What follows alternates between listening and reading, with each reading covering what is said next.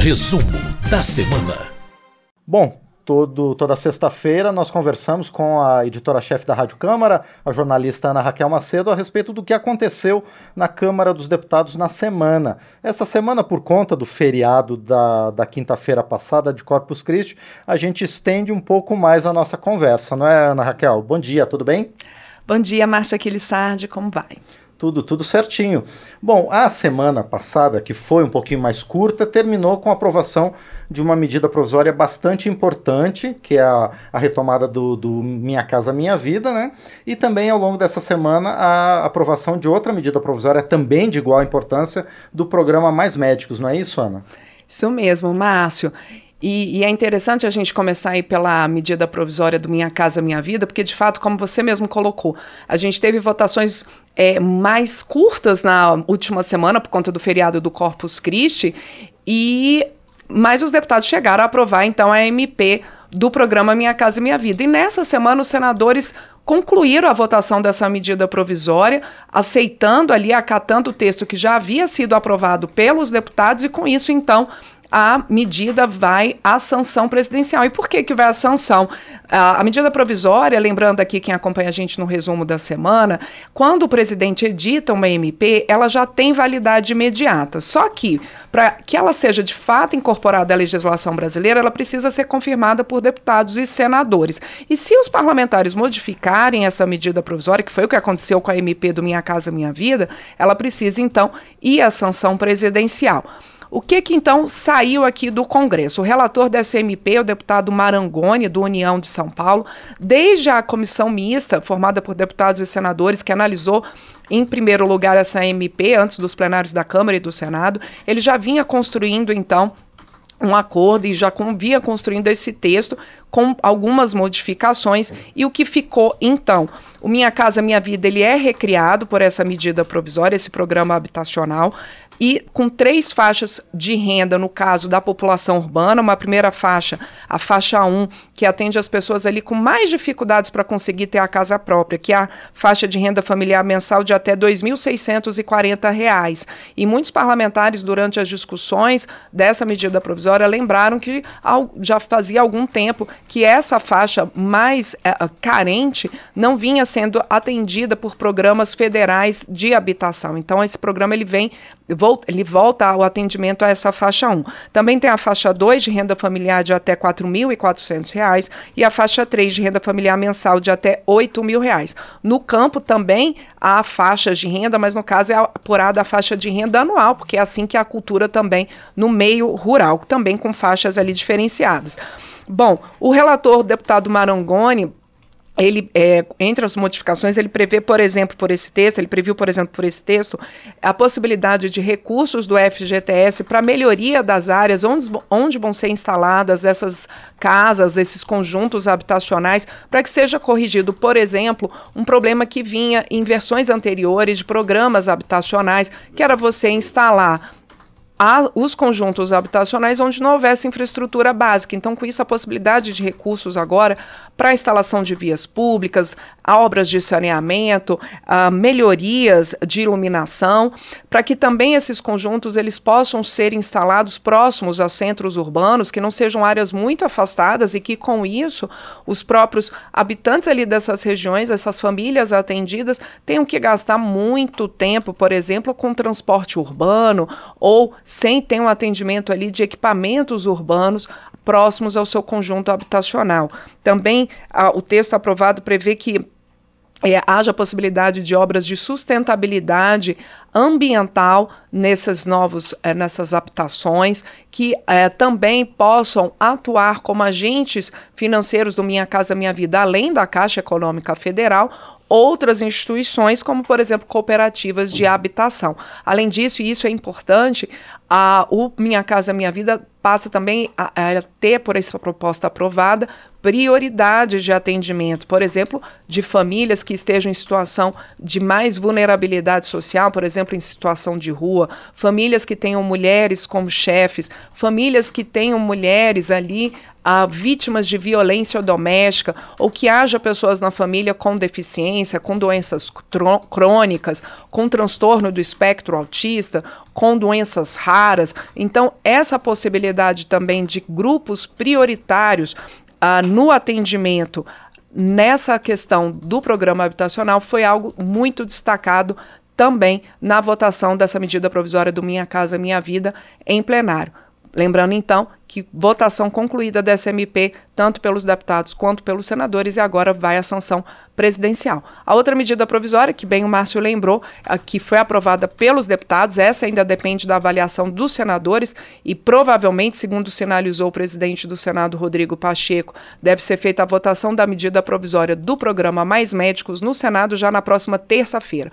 Os deputados aprovaram o texto que também já vinha sendo discutido lá na comissão mista que analisou essa medida provisória com deputados e senadores, o texto da senadora, da relatora, senadora Zenaide Maia, do PSD do Rio Grande do Norte, num acordo entre governo e oposição, foi um pouquinho modificado para a votação dessa medida provisória pelos deputados. Em linhas gerais, então, o programa Mais Médicos ele é recriado com uma, uma prioridade de atendimento de distritos sanitários indígenas, de áreas quilombolas, é, de áreas de ribeirinhos, de áreas também de intensa vulnerabilidade social e de, que sejam áreas de difícil fixação de médicos. Essa é a grande ideia ali, é a ideia principal do programa Mais Médicos. Você ter médicos onde hoje não haja tantos médicos, Márcio. E aí, um, o, a medida provisória, né, do Mais Médicos, ela prevê um pagamento extra, uma indenização para esses médicos, então, que façam parte, que, né, a, que se integrem ao programa, para que eles possam ficar nessas regiões. Por exemplo, nas regiões de mais difícil fixação de profissionais de saúde, que eles possam ter um bônus ali de 20%. Em outras áreas atendidas pelo Mais Médicos, de 10% e também prevê algumas questões especiais para aqueles médicos que tenham sido formados com recursos do FIES, o programa de uh, financiamento da educação superior. Por exemplo, médicos formados pelo FIES que estejam já em residência médica, esses estudantes de residência médica, se eles fizerem uma residência médica em saúde da família por dois anos dentro do programa Mais Médicos, ao final aí desses dois anos, eles podem então ter a possibilidade de receber o saldo devedor do programa, né, receber como bônus o saldo devedor do programa FIES. Ou, por exemplo, um médico que tenha sido formado com recursos do FIES, que ele, aderindo ao Mais Médicos, é, depois ali de quatro anos no programa, que ele possa ter até 80% ali de bônus extra por ter sido, né, vindo do FIES e participado do programa.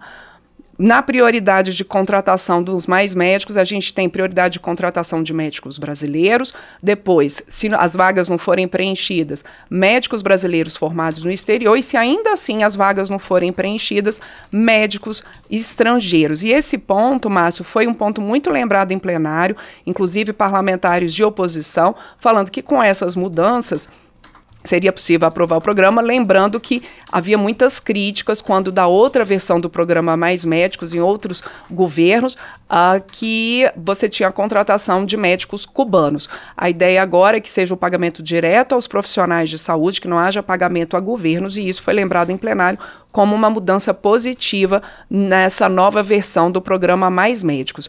Para que a proposta fosse aprovada, como eu disse, houve um acordo entre governo e oposição para tirar alguns pontos do relatório da senadora Zenaide Maia, entre eles um que previa que aqueles médicos que tivessem sido formados no exterior e eles fossem dispensados do Revalida, o programa de revalidação de diploma, se eles ficassem quatro anos no programa. A parte prática do Revalida seria considerada ali. Isso foi retirado, então, para que a medida provisória pudesse seguir ao Senado. Muito bem, além dessas duas medidas provisórias, Ana, os deputados também aprovaram dois temas relacionados à assistência social e previdência. O primeiro deles mais específico para idosos e pessoas com deficiência, não é? Isso mesmo. É, tem uma questão aí importante no caso dos idosos, Márcio, que os deputados fizeram essa votação é, nessa semana do dia 15 de junho, que 15 de junho é o dia de combate à violência contra os idosos. E aí eles votaram esse projeto, que é um projeto do Senado, que passou por modificações agora pelos deputados, pelos deputados, por isso ele retorna ao Senado, mas é um projeto que prevê que é, seja possível a aplicação de medidas protetivas no caso de idosos e pessoas com deficiência que sofram violência doméstica, medidas protetivas semelhantes ao que hoje já existe com a Lei Maria da Penha, por exemplo, o afastamento do agressor da residência, a proibição de que o agressor chegue perto da vítima, se ele tiver porte de arma, que esse porte de arma é, seja cancelado ali para ele. E então essa proposta ela faz modificações no Estatuto do Idoso e no Estatuto da Pessoa com Deficiência, prevendo então essa possibilidade de medidas protetivas, com isso ampliando a segurança desses idosos, dessas pessoas com deficiência que sofram violência doméstica e que muitas vezes não tem nem como se expressar ou se defender dessa violência. Também foi aprovado um projeto que, é, de certa forma, tem relação com a questão também dos idosos, mas no futuro, que é um projeto do governo que prevê que possa ser usado como garantia de crédito é, garantia de empréstimos, o saldo devedor é ali colocado em programas de previdência complementar ou fundos de capitalização. A ideia do governo, que foi acatada pela maioria dos deputados, é que esses recursos que estão ali garantidos, eles possam, então, na hora do é, cidadão pegar um crédito, um empréstimo, ele tem a possibilidade de juros mais baixos, porque tem a garantia do pagamento caso haja algum problema né, na quitação desse empréstimo. É, o que é previsto ali como regra é que durante o prazo então de quitação desse crédito, desse empréstimo, o, o beneficiário, né, ele não pode sacar esse saldo do plano de previdência complementar e o prazo para quitação do empréstimo não, também ele não pode ser maior do que o prazo em que está prevista a aposentadoria dessa pessoa para poder resgatar esse plano de previdência complementar. Mas é, não foi uma proposta aprovada sem totalmente sem discussão, sem polêmica, porque inclusive partidos da base do governo questionaram, dizendo que isso pode ampliar o endividamento do trabalhador, mas a maioria dos deputados entendeu que não, que é, isso seria uma forma, e esse é o argumento da, do Ministério da Fazenda, do governo, é que é uma forma até de garantir esses recursos da Previdência Complementar lá no momento que o trabalhador for aposentado para que ele, num momento de dificuldade financeira durante a sua vida laboral, não precise sacar esses recursos de previdência complementar para conseguir dinheiro, que ele possa então buscar empréstimo e usar esses recursos, esse saldo, como garantia. Essa proposta ainda precisa passar pelo Senado. Bom, agora vamos fechar esse balanço com mais três propostas que foram aprovadas aqui na Câmara.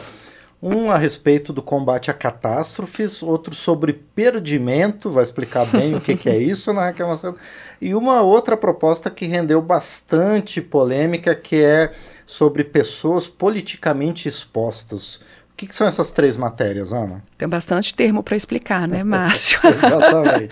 vamos lá, vamos começar pelo mais simples, okay. que é a destinação de parte da arrecadação de multas, com, né, de recursos com multas ambientais e é, reparação de danos ambientais para o Fundo Nacional para Calamidades Públicas, Proteção e Defesa Civil.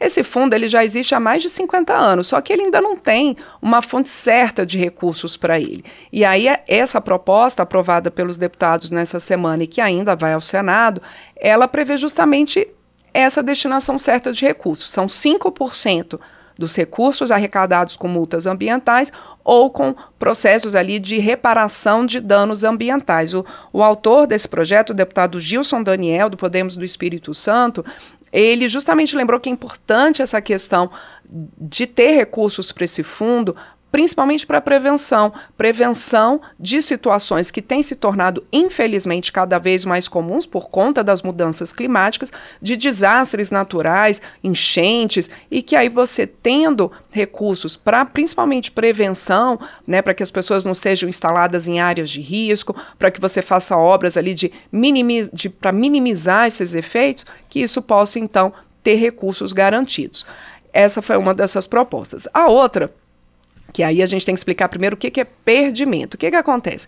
O Ministério da Fazenda encaminhou aqui é, para avaliação da Câmara e do Senado um projeto para que as regras, no caso de perdimento, elas sejam compatíveis às regras brasileiras para recurso no caso de perdimento, essas regras elas sejam compatíveis com um acordo que o Brasil tem com a Organização Mundial do Comércio. E o que, que é perdimento? Perdimento é um termo utilizado pela Receita Federal para uma infração para que aquele importador que não faz no tempo correto, que não segue ali o trâmite aduaneiro correto, o pagamento de taxas, para desempatar ali uma importação que chega, e aí essa mercadoria vai ficando ali nos portos, vai ficando ali pra, né, sem conseguir ser retirada dá para poder né, entrar no país como um todo, que quando esse importador ele não cumpre esses prazos, então, e nem o pagamento dessas taxas aduaneiras no prazo correto, ele pode sofrer essa infração, que é o perdimento, quer dizer, ele perde essa mercadoria ela é incorporada ao Estado.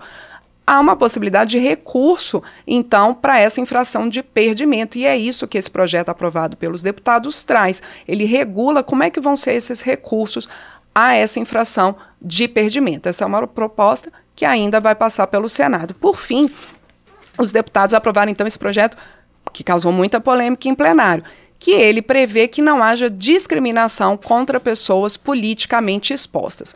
O que, que, são pessoas politicamente expostas? São pessoas que, desde 98, você tem um cadastro dessas pessoas justamente para evitar corrupção. Pessoas politicamente expostas são presidente, governadores, prefeitos, juízes, uh, ministros, autoridades em geral e os seus parentes em até segundo grau. Bom, existe esse cadastro. O que, que esse projeto da deputada Dani Cunha, do União do Rio de Janeiro, prevê que essas pessoas, na hora de abrir uma conta no banco, de conseguir um, um, pedir um empréstimo, que elas não sejam impedidas pelas instituições, pelas instituições financeiras, justamente por estarem nesse cadastro de pessoas politicamente expostas. Por essa proposta aprovada, por essa proposta aprovada, o, né, o agente financeiro que impedir né, a, a abertura de conta, que impedir, impedir o crédito, ele pode sofrer ali uma pena de dois a quatro anos de prisão, mais multa. Essa mesma pena também vai ser para que aquele, aquela instituição financeira, aquele agente financeiro, que impedir abertura de conta ou empréstimo para pessoas que estejam respondendo a inquérito policial, a processo judicial, a processos administrativos, que elas também não sejam discriminadas. Mas causou muita polêmica porque muitos parlamentares disseram em plenário que isso seria legislar em causa própria.